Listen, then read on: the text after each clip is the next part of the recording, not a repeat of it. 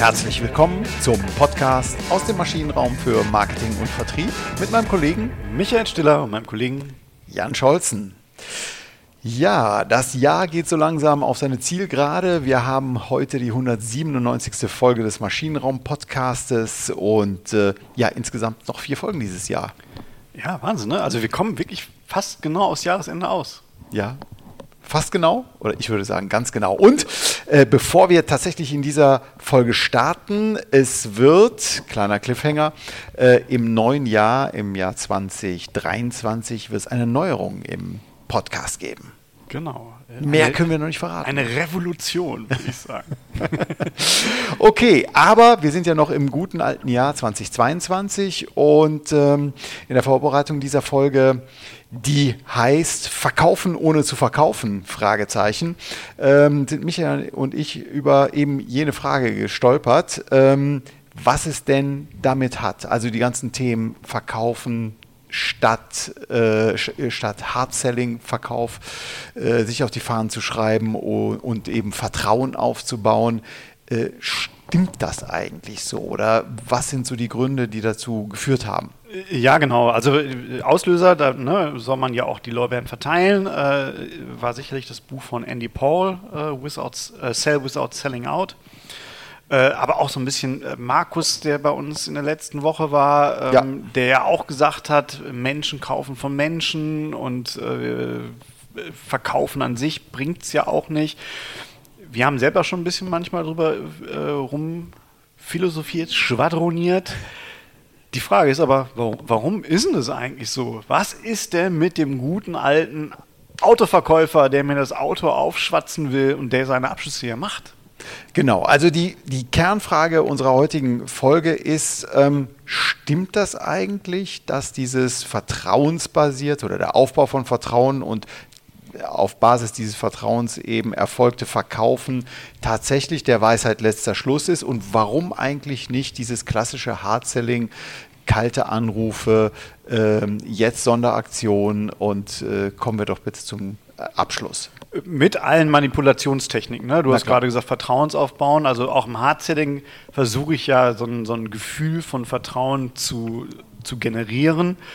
Auch wenn ich das halt einfach schamlos ausnutze und dann doch die alte Heizbaumwolldecke, die beim nächsten Tannenbaum äh, auch Feuer fängt, äh, dann verkaufe. Ja, ich verstehe schon, wo du hin willst, aber das ist dann sicherlich eher so ein kurzfristiges Vertrauen. Ne? Ja, genau. Also es ist keine äh, Rein manipulativ. Manipulativ, kein langfristiger Vertrauensaufbau für eine langfristige Geschäftsbeziehung, wie wir es aus dem B2B eben kennen.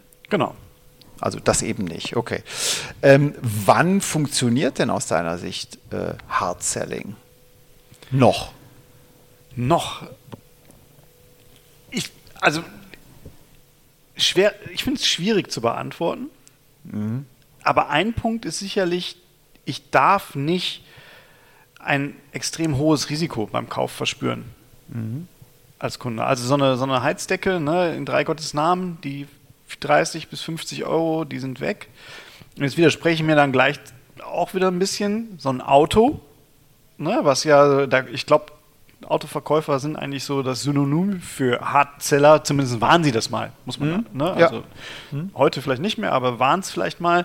Oder Versicherungsverkäufer, ähm, da habe ich eigentlich ja auch schon ein relativ hohes Risiko. Ne? Also so eine Lebensversicherung, die am Ende nicht ausgezahlt wird, ist halt auch doof. Oder so ein Auto, mit dem ich vom Hof fahre und nach drei Wochen fliegt mir der Motor um die Ohren, auch doof. Also du sagst, ähm, das wahrgenommene Risiko, einen Fehlkauf zu tätigen.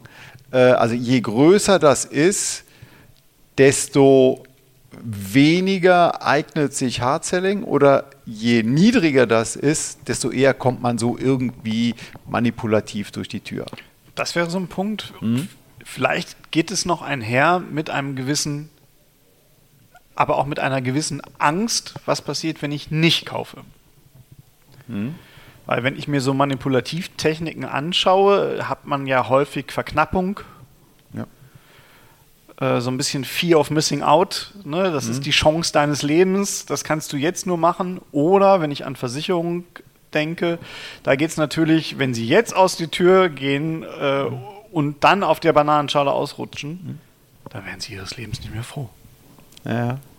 Ne? Also da kann ich, glaube ich, über hohe Ängste, wenn ich den Kauf nicht tätige. Das widerspricht sich noch nicht mal. Ne? Also wir haben nee, nee, das sind zwei Seiten äh, einer Medaille. Ne? Einmal das wahrgenommene Risiko, einen Fehlkauf zu, zu tun oder eben den entgangenen Nutzen durch einen unterlassenen Kauf.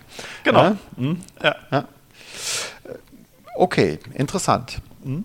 Ähm, gleichzeitig ist aber natürlich, oder würde ich so sehen, dieses, dieser Standard, über den wir uns häufig auch schon, oder diesen Spruch, über den wir uns manchmal so etwas, den wir etwas belächelt haben, äh, dass wir so einen Wandel vom, vom Verkäufer zum Käufermarkt hätten.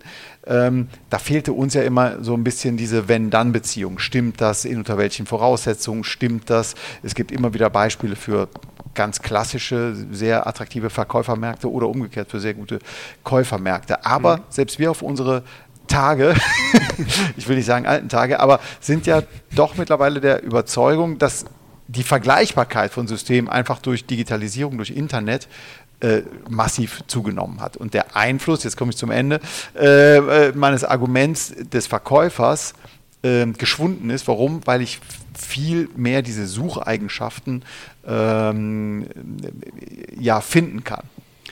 Ich glaube auch. Ne? Also der Informationsstand, das, und das beeinflusst ja, wir haben ja auch mal ein oder zwei Folgen schon zum wahrgenommenen Risiko gemacht. Ähm, die Möglichkeit, Informationen zu konsumieren, die wirken ja genau dagegen. Also die reduzieren ja mein wahrgenommenes Risiko, weil ich mir Informationen mhm. im Vorfeld holen kann. Und das zahlt dann ja gerade, haben wir auch mal drüber gesprochen, äh, auf so Vertrauenseigenschaften oder Erfahrungseigenschaften. Also hm, Eigenschaften von Produkten, die ich im Vorfeld nicht erleben kann, nicht erfahren kann und manchmal kann ich sie auch nie erleben, aber mittlerweile kann ich ja auch bei Vertrauenseigenschaften über Bewertungen äh, berichten, über Konsumberichte, die mhm. ja heute auch, äh, die es ja auch heute gibt. Ne? Also von Unboxing-Videos bis zu mein Leben mit einem Tamagotchi-Videos. Äh, ich finde ja alles im Netz im Zweifelsfall. Genau, also vielleicht doch nochmal, weil also der Punkt, dieses informationsökonomische Dreieck, Sucherfahrung, Such, Entschuldigung, Sucheigenschaften, Erfahrungseigenschaften, Vertrauenseigenschaften sind ja schon ein sehr wichtiger äh, Kern äh, für den Konsumenten auch Such, Sucheigenschaften. Er kann äh, bei Stiftung Warentest, schöne Grüße an Julia übrigens hier an dieser Stelle, äh, Sucheigenschaften ähm, in, in, in der Fachpresse, in der glaubwürdigen Fachpresse eben vergleichen oder wenn er sich das Datenblatt eben anschaut, bei professionellen Einkäufern auch sehr, sehr beliebt, eben diese Sucheigenschaften, Erfahrungseigenschaften, ja, die stellen sich erst nach beim Gebrauch oder während der, während der Nutzung ein. Die kann man nicht im, vor dem äh, Kauf eben erfahren. Also ähm, macht für mich meine Waschmaschine äh, tatsächlich den Rotweinfleck, äh, beseitigt die den oder macht die wirklich sauber äh, wird so in Richtung Erfahrung dann gehen. Ne? Das wäre eine typische Erfahrungseigenschaft. Mhm. Genau. Äh, früher musste ich halt jemanden kennen, der die gleiche Waschmaschine hat, um das mhm. äh, spitz zu kriegen. Übers Internet mhm gehe ich nur in zwei, drei Foren und da finde ich halt jemanden, der diese Waschmaschine hat und der mir sagen kann, was ist mit dem Rotweinfleck passiert, nachdem ich diese Waschmaschine mhm. hatte und wie, war, wie sah es vorher aus. Also Dann wurde es quasi zur Sucheigenschaft. Aber ja. Vertrauenseigenschaft, was, was wäre das? Hast du noch mal ein Beispiel? Also, das Klassische ist ja die Behandlung durch einen Arzt. Mhm. Ne? Also wenn ich, äh, noch besser, wenn ich operiert wäre, werde, ich kann zwar erfahren, ob, der, ob die Schmerzstelle gelindert ist oder, oder ganz weg ist, ob der das richtig gemacht hat oder nicht, das werden wir halt nie erfahren. Ne? Ob ich noch eine Zange im Bauch habe äh, oder nicht, werden wir halt erst dann erfahren, wenn wir irgendwann am Flughafen aufgehalten werden, ja. weil der Metalldetektor Muss man nachsuchen, ne? Da muss, muss man nachsuchen. genau. Also doch Sucheigenschaft. okay. Ja. ja. genau. Aber du, du weißt ja nicht, wenn du äh, ein Stück weit äh, durch den Arzt geheilt äh, oder ein bisschen gesund gemacht wirst, ähm, weißt du nicht, ob du bei einem anderen Arzt mit einer anderen Prozedur vielleicht deutlich gesünder oder deutlich kränker geworden äh, jetzt wärst. Ja? Also genau. äh, hochgradig äh, Vertrauenseigenschaften. Wie sind wir da hingekommen? Ähm, äh, hier ins informationsökonomische Dreieck. Ähm, wir haben uns die Frage gestellt, ist Vertrauen denn wirklich so diese der, der, der, der Weisheit letzter Schluss? Genau, und äh, also Ursprungsfrage ist ja, warum nicht Hardselling? Warum nicht Hardselling, genau. Warum verkaufen ohne zu verkaufen. Ne? Also warum nicht verkaufen mit verkaufen? Ja. Ähm, ein Punkt haben wir jetzt gerade schon gesagt, wahrgenommenes Risiko ähm, ist sowohl für Kauf als auch für Nichtkauf. Ja. Ne? Ist, ist eine wichtige Sache. Kann ich heute, dem Umstand kann ich besser begegnen. Also ich kann mein Risiko für mich selber lindern, was es dann aber dem Verkäufer schwerer macht. Also desto mehr Informationen ich ja habe, desto weniger Informationsasymmetrie. Also wenn ich Hard-Selling funktioniert ja eigentlich immer nur dann, wenn ich eine gewisse Informationsasymmetrie habe. Wenn ich Dinge mhm. weiß über ein Produkt, die der Käufer nicht weiß und die ich dann geschickt verschweigen kann und das so zurechtdengel, dass der Kunde denkt, super Produkt und ich... Passt ja genau. Genau, passt ja mhm. genau und mhm. ich, äh, am Ende stellt er aber Wobei, das muss man auch sagen, er muss ja am Ende es nicht feststellen. Aber er wird erstmal überredet, dazu zu kaufen, mhm. ohne dass er vorher wirklich diese Kaufabsicht hatte. Genau. Würdest du zustimmen, dass man sagt, äh, je mehr Sucheigenschaften, desto äh, würdest du sagen, mehr Hardselling oder mehr vertrauensbasiertes, vertrauensbasierter Kauf? Ich glaube, bei Sucheigenschaften, also die Eigenschaften, die ich wirklich relativ schnell begreifen kann, wird Hard-Selling schwierig. Schwieriger.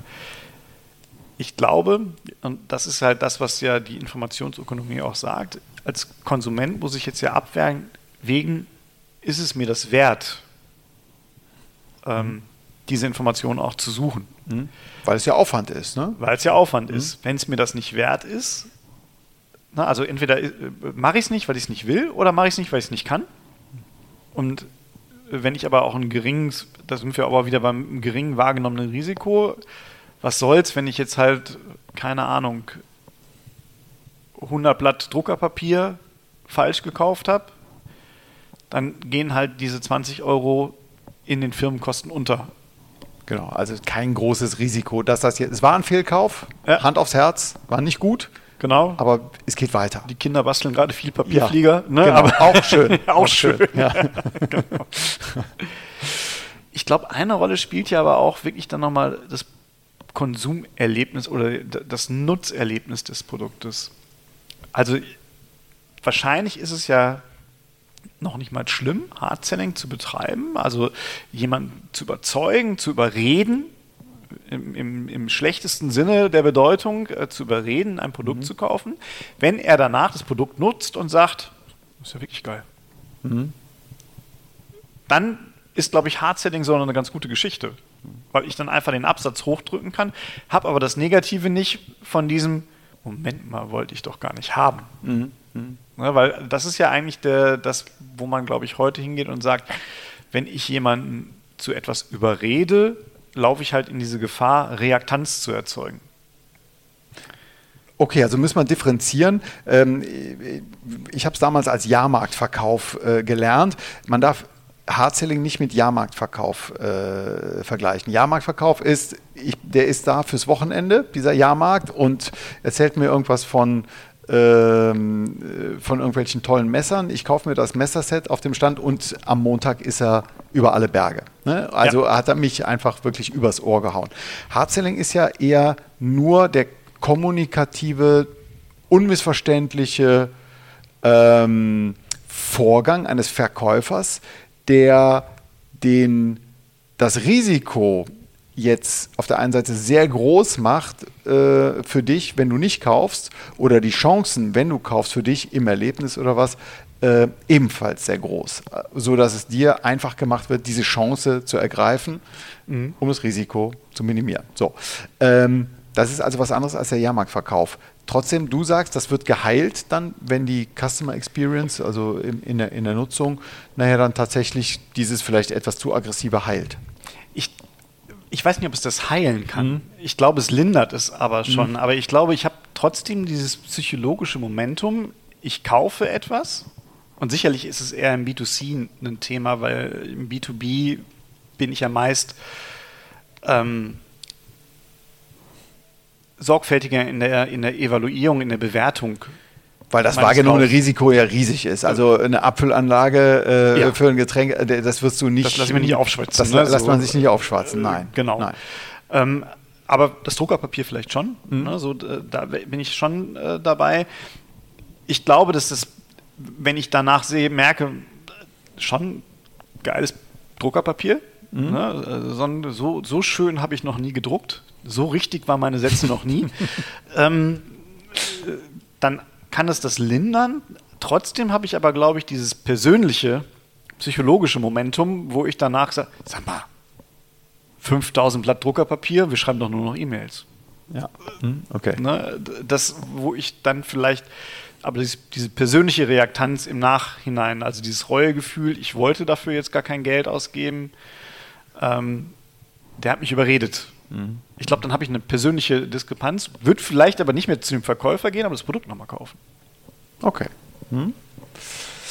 Können wir nochmal zur Produkt, äh, also Produkt finde ich äh, einen wichtigen äh, Punkt und auch dieses Nutzerlebnis, ähm, was du angesprochen hast, weil ähm, wir haben gemutmaßt, dass zumindest im B2C-Kontext die Produktqualität oder Qualitäten deutlich vergleichbarer sind. Warum? Weil ich diese Erfahrungsberichte ähm, über Internet äh, viel leichter vergleichen kann als, als 1980 oder 1990. Da gab es sowas einfach noch nicht. Da ja. hätte ich, hätte, wäre mein Suchaufwand so groß gewesen, die Informationen zu beschaffen, dass äh, Freunde, Verwandte und Kollegen einem Vogel gezeigt hätten, warum man jetzt für dieses äh, nicht unbedingt teure Druckerpapier äh, zwei Wochen ähm, jetzt durch die Welt gereist ist und sich Angebote eingeholt hat. Genau. Ja. Ich habe das, glaube ich, ja beim B2B Kontext auch. Und äh, wir sehen es ja ne, äh, mit OMR Reviews, wo, wo es gerade ein großes Softwareportal gibt für Firmen, mhm. äh, wo, wo ich Unternehmenssoftware halt vergleiche.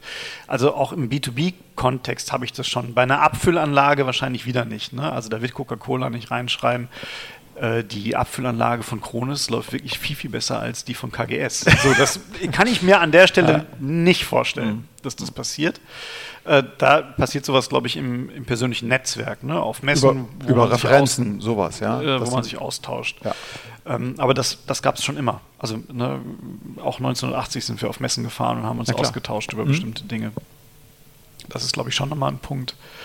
Ähm, ja, aber ich glaube, dass die Informationsverfügbarkeit äh, erschwert Hard-Selling, mhm. ganz grundsätzlich. Und so wie wir jetzt gerade darüber gesprochen haben, bedeutet Hard-Selling, glaube ich, auch, ich verbrenne mich im Zweifelsfall dann als Verkäufer. Im schlechtesten Sinne. Im schlechtesten Sinne. Also nicht als ne? Problemlöser, als Berater, als äh, Nutzstifter, ja. als äh, der mir Lasten wegnimmt, sondern als geht so in Richtung Jahrmarkt, ne? Geht so in Richtung Jahrmarkt, genau. Mhm. Ne? Mit dem möchte ich nicht nochmal einen Deal abschließen. Auch das kann aber unter zwei Bedingungen nicht schlimm sein. Entweder ist das Produkt so gut, dass ich danach das Produkt halt bestelle über einen anderen mhm. Kanal. Mhm. Ne, das wäre ja eine Möglichkeit. Oder wir sind in einem wachsenden Markt. Und ich habe halt immer wieder neue Menschen, die das Produkt kaufen können. Das mhm. ist natürlich in der Versicherungsbranche nicht der Fall. Ähm, bei Abfüllmaschinen auch eher nicht. ähm, und beim Druckerpapier ist recht nicht. Also ich glaube, dass auch diese expandierenden Märkte mit Produktinnovationen in Produktkategorien, die es noch nicht gab, mhm. die werden halt auch immer weniger, würde ich jetzt so gefühlt einfach mal behaupten. Ja. Mhm. Kann man dann sagen, je ähm, je uniker wollte ich jetzt gerade sagen, ist kein, kein gutes Deutsch. Ne? Also Mensch, je ein, ist kein gutes Deutsch. Nein. Je, je einzigartiger ein Produkt ist und je langfristiger eine potenzielle Kundenbeziehung ähm, her, ähm, halten soll, desto weniger eignet sich Hard-Selling? Mit der Einzigartigkeit des Produktes glaube ich nicht. Also wenn ich wirklich eine monopolistische Lösung quasi anbiete, dann ist wahrscheinlich sogar egal. Mhm. Dann finde ich den Verkäufer doof, kaufe aber trotzdem bei dem. Also es wird ja teilweise auch herge oder künstlich erzeugt. Ähm, ich habe mir gerade einen, einen, einen, Van gekauft. Äh, ich wollte einen elektrobetriebenen Van haben. Den gibt es nur von drei Herstellern. Äh, nur einer machte für mich Sinn. Und dieser Hersteller hat dafür gesorgt, dass es eine, ja, so eine Art Regionalmonopol gibt. Ich habe mhm. nur zwei mögliche Händler. Ich habe mich jetzt für einen entschieden. Der Verkäufer wäre jetzt kein Mensch, mit dem ich gerne am Tresen stehen möchte. Mhm. Ähm, insbesondere, weil die nochmal gewechselt haben. Der zweite erst recht nicht. Aber ich muss ja mit dem weitermachen, wenn ich dieses Produkt haben will. Mhm. Ne? Da ist diese, das ist eine künstliche Uniqueness oder der Aufwand, den ich dann in Kauf nehmen müsste, um woanders das Fahrzeug zu kaufen. Dann müsste ich halt nach Düsseldorf und das, kann ich mir beim besten vorstellen. Man merkt die Offenheit von Kollegen Stiller. ja, bin ich wahnsinnig offen, was das angeht. Aber auch traditionell. Ähm, und ähm, da ist mir der Aufwand einfach nicht, der ist es mir nicht wert. Ne? Dann ja, nehme ich ja, einen schlechten Verkäufer in Kauf. In Kauf, genau. Weil du das, äh, ja, okay. Hm. So, das ist, glaube ich, die Un Uniqueness. Wenn ich aber Wiederverkäufe, wenn ich davon ausgehen muss, es gibt Wiederverkäufe und ich brauche dieses langfristige Kundenverhältnis, weil ich dann immer wieder mal was nachschieben muss. Ich glaube, das ist, da ist dann Hard Selling tödlich, weil ich ja diese Reaktanz gegenüber dem Menschen wirklich aufbaue. Also noch nicht mal gegen das Produkt, sondern gegenüber mhm. dem Menschen. Okay. Gut.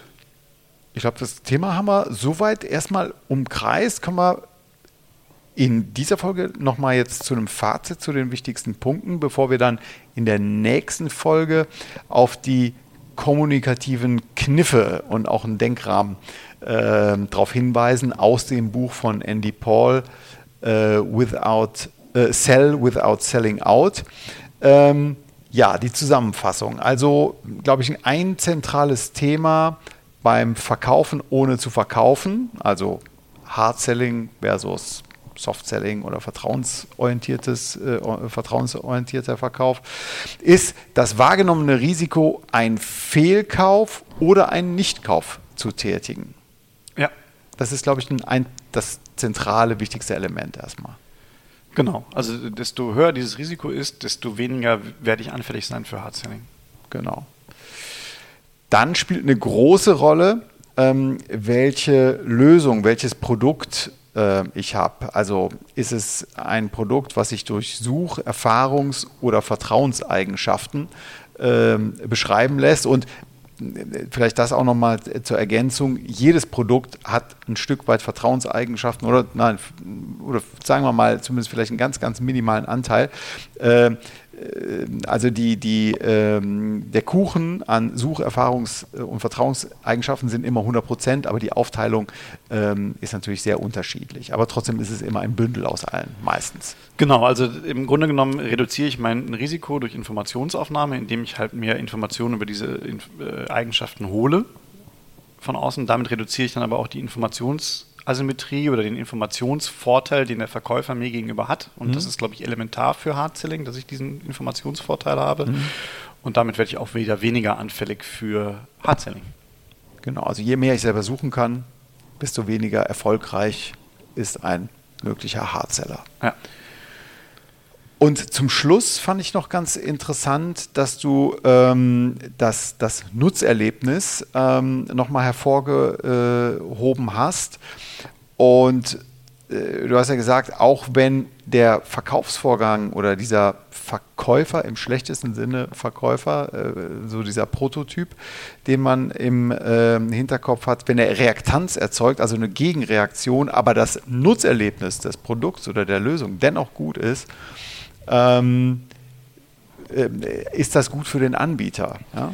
Genau, dann kann ich das Hard-Selling nutzen, um rein zu verkaufen, muss aber gucken, dass ich einen anderen Kanal habe, damit man halt diesen Verkäufer umgehen kann und den nicht nochmal zu Hause hat oder in der Firma hat. Ja. Genau, ist ja auch ein Beispiel, äh, man, man, darf es hier auch nennen, Vorwerk hat vor über zehn Jahren, vielleicht sogar schon vor 15 Jahren, äh, ja auch den stationären Verkauf ähm, in, die, in die Innenstädte gebracht um diesen klassischen Direktvertrieb zu ergänzen, der sehr erfolgreich war, äh, mindestens 50 Jahre lang, ja. aber im Sinne von äh, mehr verfügbaren äh, Informationen und auch äh, vielleicht dem Wunsch, mehrere Vertriebskanäle zu bespielen, hat Vorwerk sich entschlossen, eben parallel zum Direktvertrieb auch dorthin zu gehen und äh, in die Innenstädte zu gehen, in den Laden, wo dann eben die Kunden zu einem kommen und nicht umgekehrt der Verkäufer zum genau. Kunden. Gut, dann haben Sie vielen Dank fürs Zuhören in dieser Woche und in der nächsten Woche 100, mit der 198. Folge gehen wir dann in die kommunikativen Kniffe. Genau. Machen Sie es gut. Bis dahin. Bis dann. Tschüss. Tschüss.